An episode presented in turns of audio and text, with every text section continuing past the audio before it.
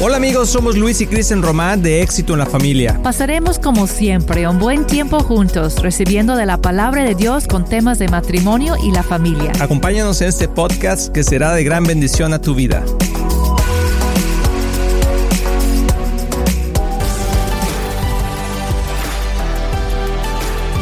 Hola amigos de Éxito en la Familia, bienvenidos a este tu programa. Ya estamos aquí en este último episodio de esta serie que se llama Juntos pero no revueltos. Espero que hayas disfrutado de todo este tema tan emocionante. Compárteselo a alguien de veras porque mucha gente necesita escuchar esto. Es cierto, qué bueno que podemos estar aquí juntos de nuevo viendo este tema que es muy importante porque en algún momento en tu vida te va a pasar esto, ¿no? Que, Así es. que vas a tener la oportunidad de abrir tu casa a otras personas y ver qué tan importante es tener una buena estrategia para que todo fluya en paz. Así es. Y, y es algo que todo mundo nos puede suceder. Eh, y yo quisiera en este último programa, aparte de contestar algunas preguntas que tenemos por ahí, de también ah, ah, animar a la gente, amor, a planear. Yo creo que a planear, o sea, uno, uno nunca piensa llegar a viejo. Sí. Y eso como lo he escuchado de mucha gente mayor.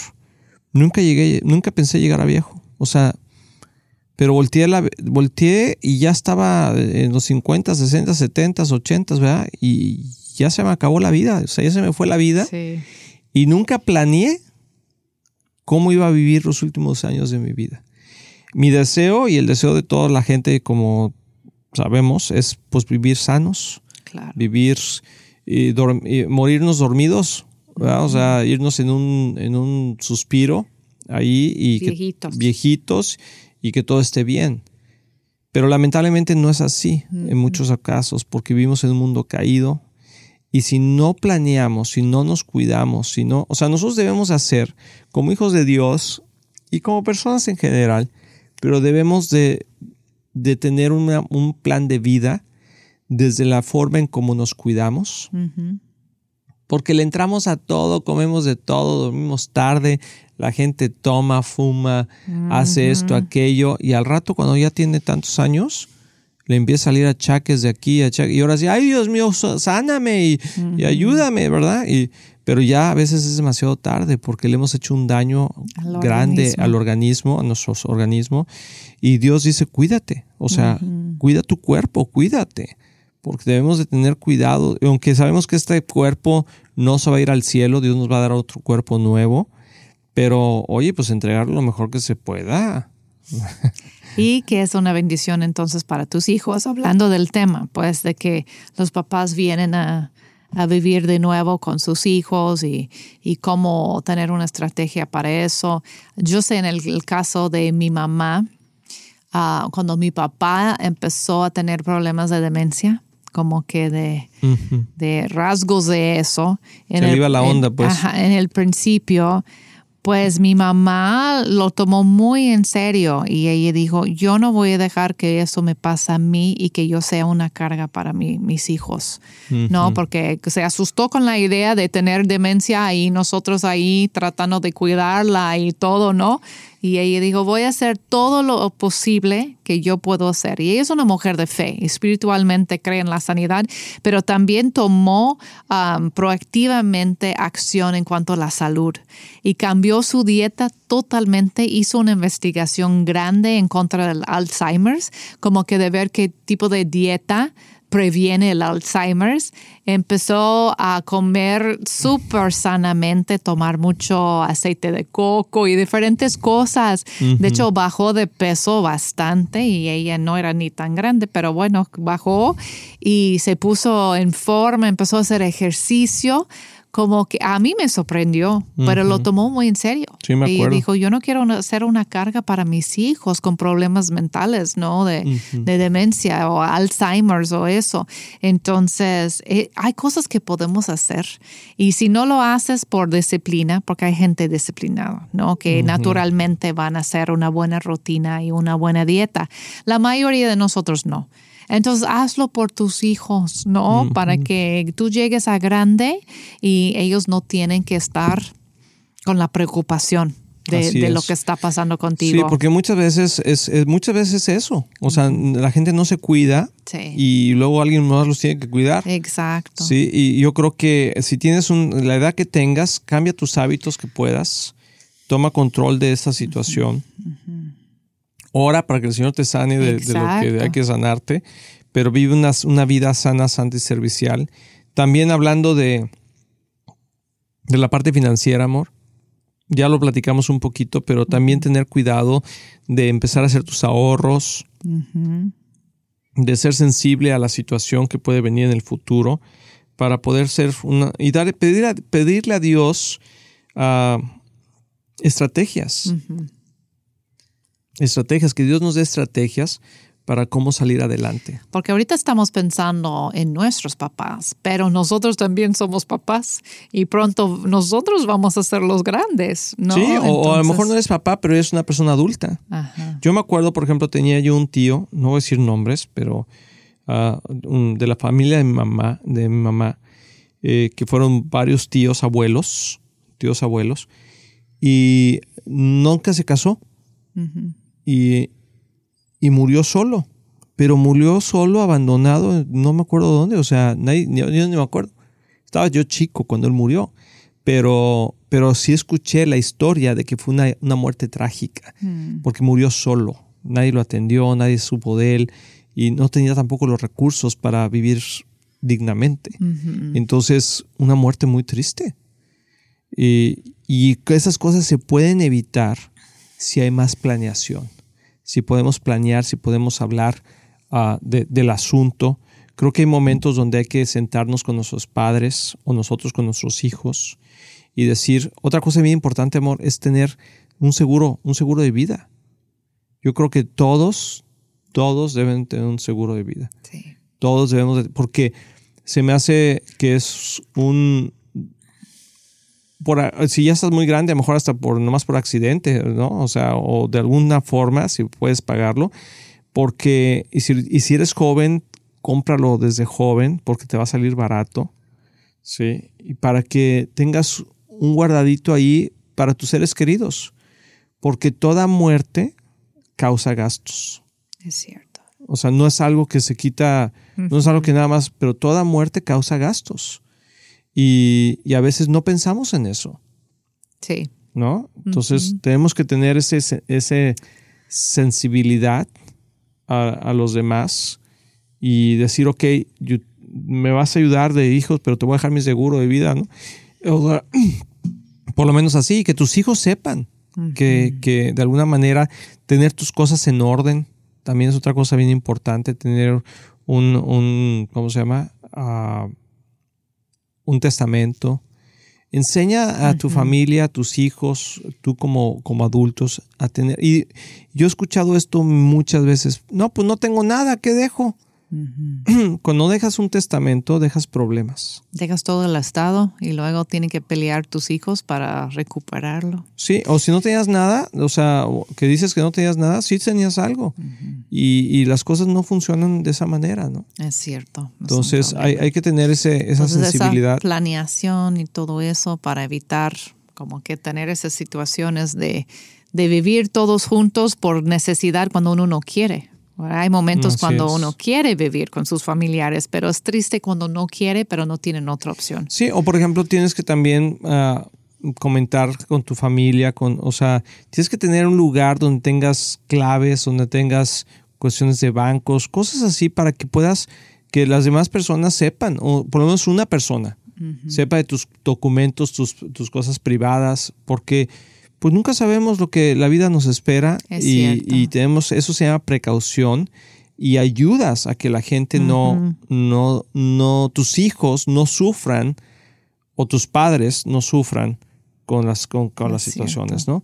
Entonces, eh, vamos a ir a una pausa en un momentito antes y, vamos a, cerrar, amor, contestando esa pregunta de que, bueno, ya vino el tío Ramón, ya vino la, persona a vivir conmigo, ¿cómo le hago para tener límites? Porque creo que eso es algo muy importante Tú decías hace Y también para proteger el matrimonio, si eres una persona casada.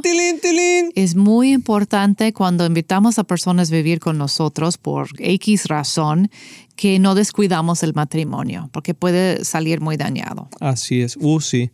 Y, y el plan original dice, dice, dice la palabra, a ver Dios, el hombre dejará a su padre y a su madre y se unirá a su mujer y los dos serán una sola carne.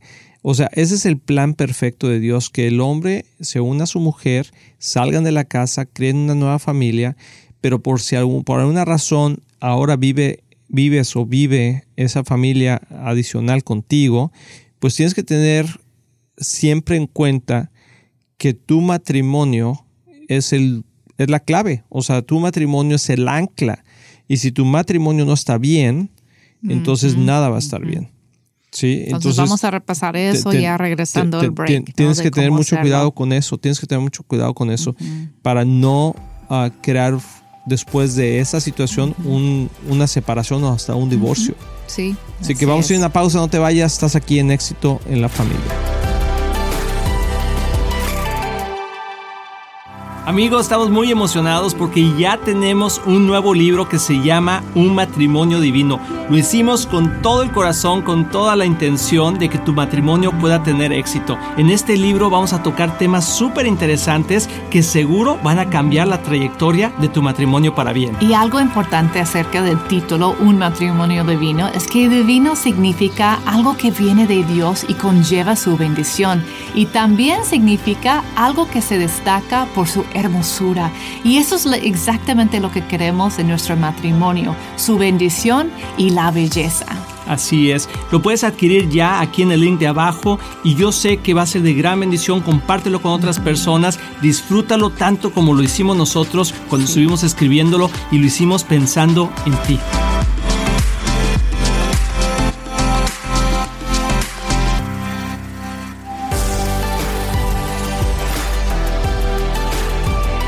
Amigos, ya estamos aquí de regreso, estamos aquí en la recta final de esta serie, juntos pero no revueltos.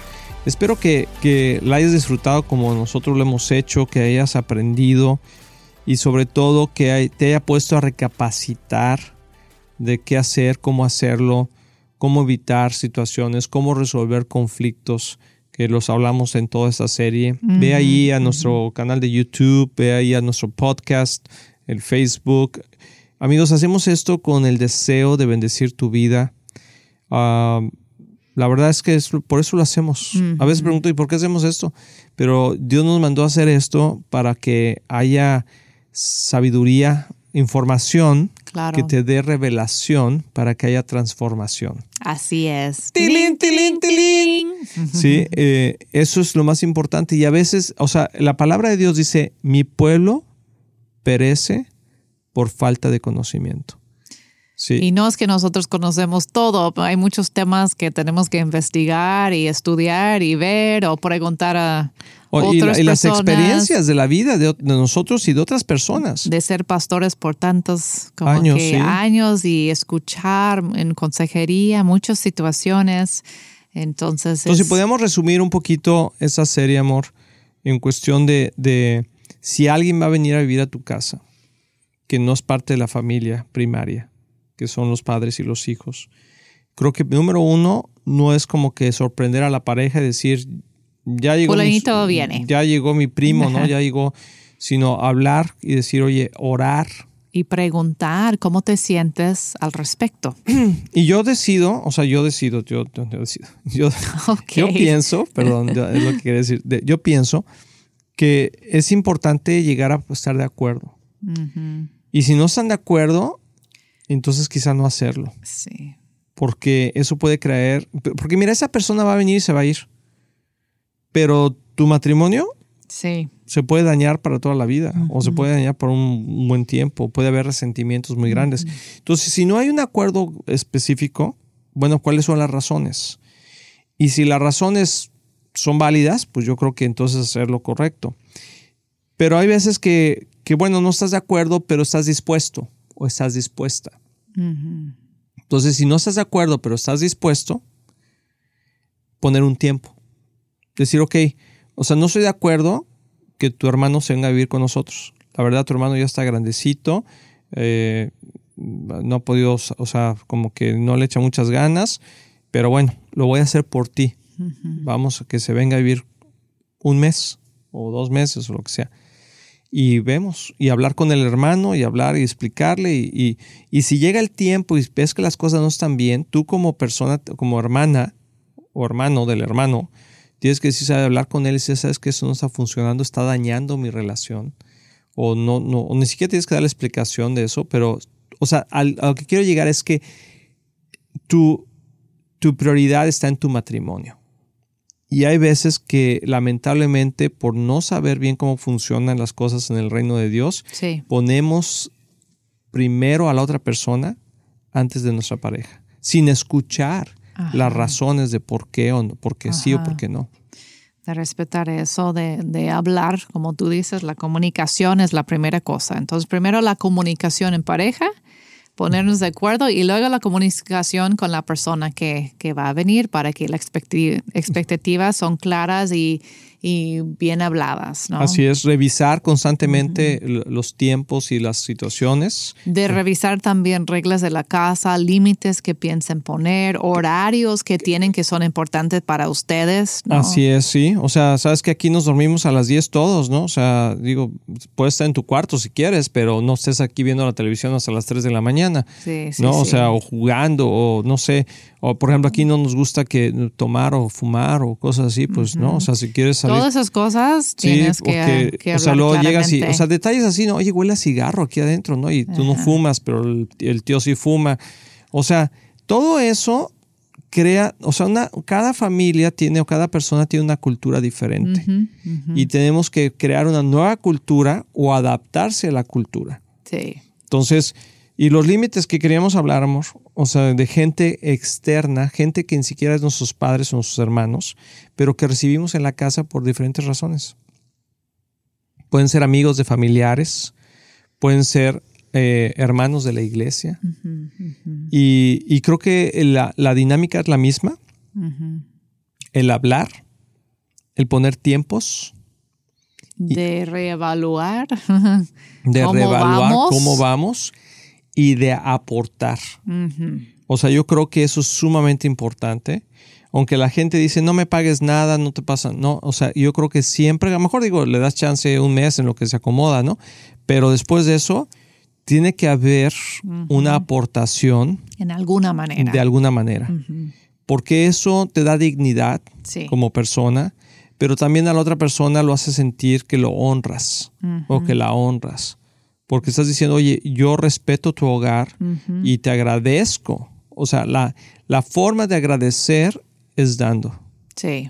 O sea, cuando tú dices, yo agradezco lo que tú hiciste por mí, siempre hay una retribución de alguna manera. Como las ofrendas en la iglesia, es como agradecer a Dios, ¿verdad? Sí, o, los diezmos, ¿no? O sea, dices, Señor, gracias por el trabajo, pero pues gracias, pues aquí está, ¿no?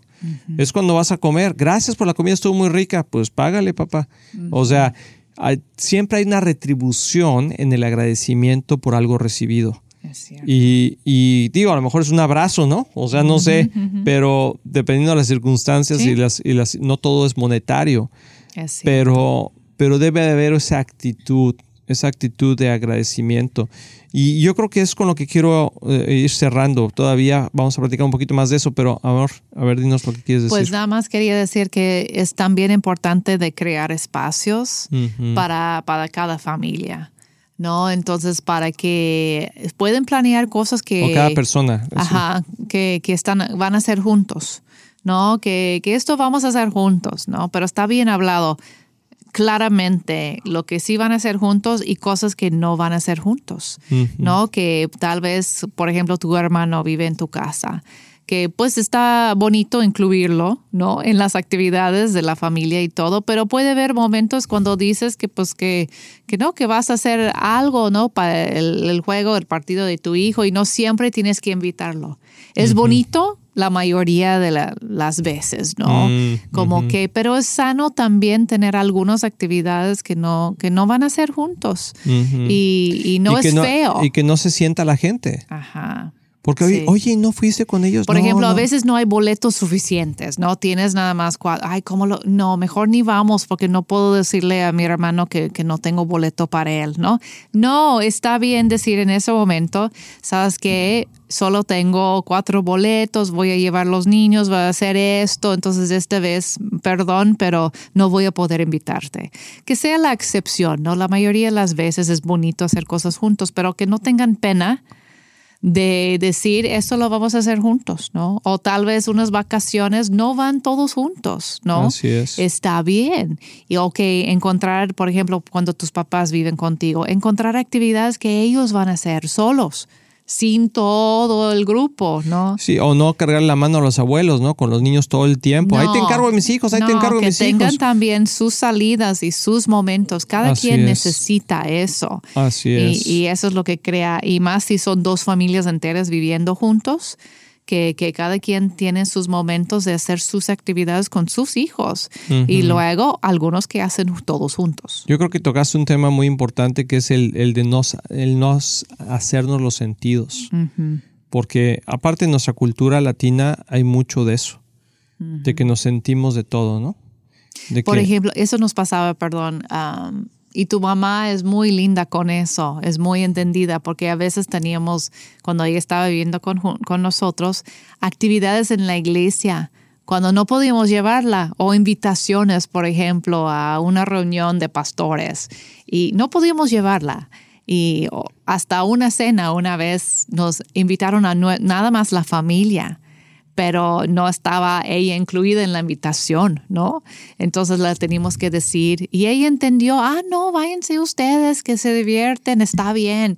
Como que esa comunicación abierta y tener la libertad de, de que no siempre hay, pero había otras invitaciones que recibimos que podíamos decir, ay, está bien si llevamos a nuestra mamá. Ah, sí, claro que sí. Otros que sí podríamos llevarla. Sí, sí, Entonces, sí. hacerla esa tener la, la apertura y La libertad. la libertad, gracias, de poder decir esto sí y esto no. Sí. Está bien. Y yo creo que mientras haya comunicación, un corazón agradecido, ¿sí? Eh, eh, creo que, y con eso quiero terminar, con agradecer, que seamos agradecidos con las cosas que Dios nos permite, con los tiempos que nos permite vivir juntos.